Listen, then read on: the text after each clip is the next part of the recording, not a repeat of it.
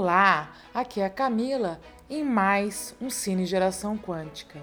Hoje, em homenagem ao Halloween, trago duas novas indicações de séries disponíveis no aplicativo Netflix.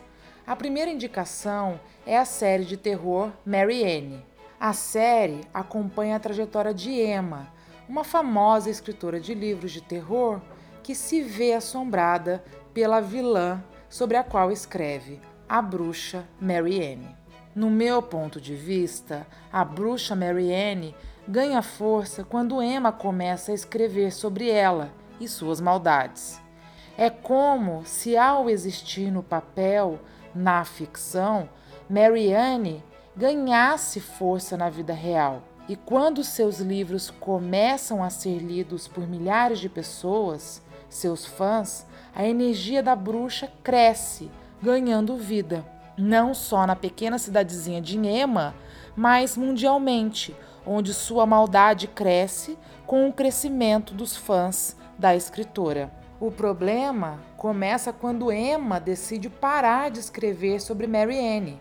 A partir daí, a saga de Emma para resolver seu passado exorcizar seus próprios demônios e matar a bruxa Marianne começa. Uma cena interessante, quase no final da série, é de Emma lutando contra a bruxa nos dois planos ao mesmo tempo, no plano espiritual e no material.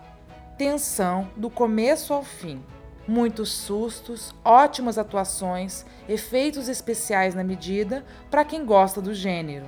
Confira se tiver coragem.